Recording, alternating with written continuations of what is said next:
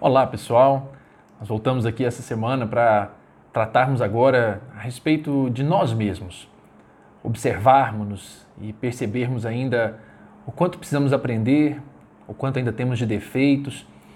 E eu, obviamente, como de praxe, conto-lhes uma narrativa de uma experiência recente, relativamente recente, em que minha filha apareceu no quarto toda feliz e chegou lá e contou para mim, para minha esposa: "Mamãe, papai, eu troquei de roupa, tá?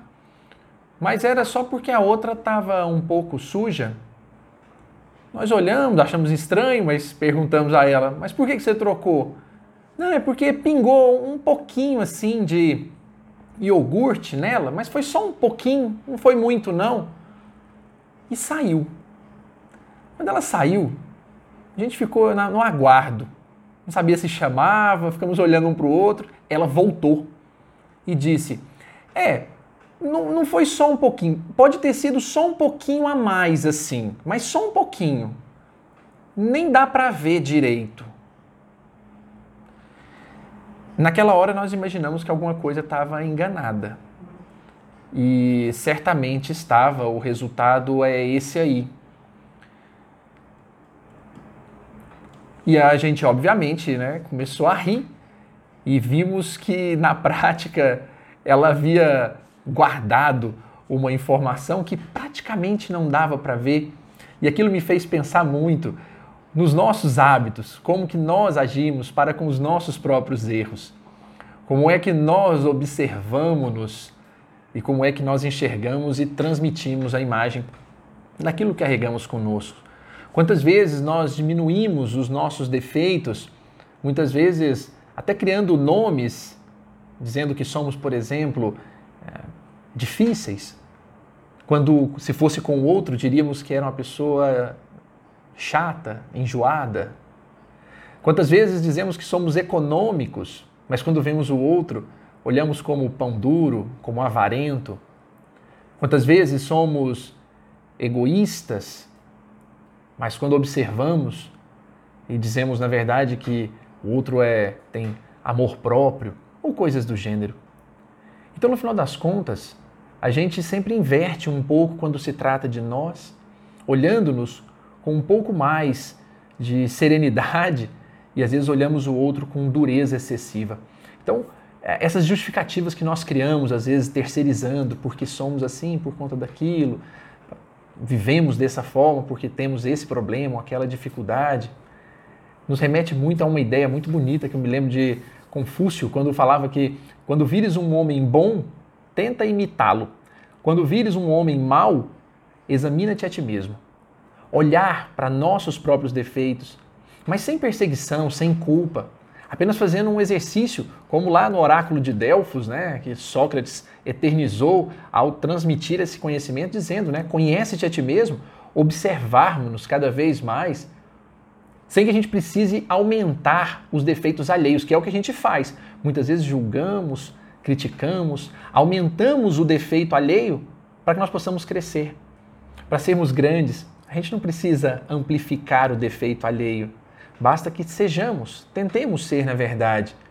Eu vi esses tempos numa mensagem dessas de internet, bem comum, bem comum na verdade, mas que nos, nos leva a uma reflexão muito profunda nesse sentido, dizendo-nos: ah, pensa o quanto é difícil mudar a nós mesmos e vamos entender quão impossível é mudar alguém. Então, no mundo de hoje, que a gente possa aproveitar para não só não julgar e criticar com severidade, como sempre fazemos, mas também para observarmos. Quando achamos que estamos tolerando alguém, provavelmente alguém está nos tolerando também. É bom que a gente recorde um exemplo muito marcante, histórico, por assim dizer, naquele momento em que Jesus havia sido testado e colocaram né, contra a parede quanto à condenação ou não da mulher que havia sido encontrada em equívoco. Naquela hora, Jesus não dá a ela nenhum rótulo, nenhuma pecha. Do contrário, apenas a pergunta: mulher, ninguém te condenou? A chama de mulher por si só. Não a chama de adúltera, não a chama de pecadora, não cria para ela nenhuma, nenhum rótulo, mas do contrário, a trata com imensa compaixão e ainda diz: Eu também não vou lhe condenar. Então, que nós possamos pensar muito nesse critério, não aqui como uma utopia, mas como um mundo que exige e necessita um pouco mais de compaixão. Porque se, obviamente, a minha pequenininha, naquela situação, havia guardado um segredo com receio, obviamente, de ser punida ou de ser de alguma forma a... trazida a algum tipo de situação difícil para ela, porque ela havia cometido um engano que todos nós cometemos em vários momentos, por que não observarmos com mais atenção ao invés de atirarmos pedra e maltratarmos as pessoas? Então, esse sentimento de imperfeição, embora todo mundo fale, ah, nós somos imperfeitos, sabemos disso, temos muito a melhorar, parece que isso fica muito da boca para fora.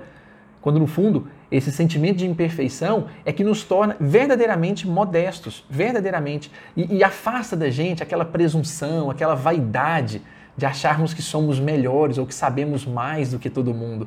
Sabemos num aspecto, mas não sabemos no outro, e outras pessoas sabem muito mais ou conhecem muito mais do que nós sobre toda essa experiência de vida.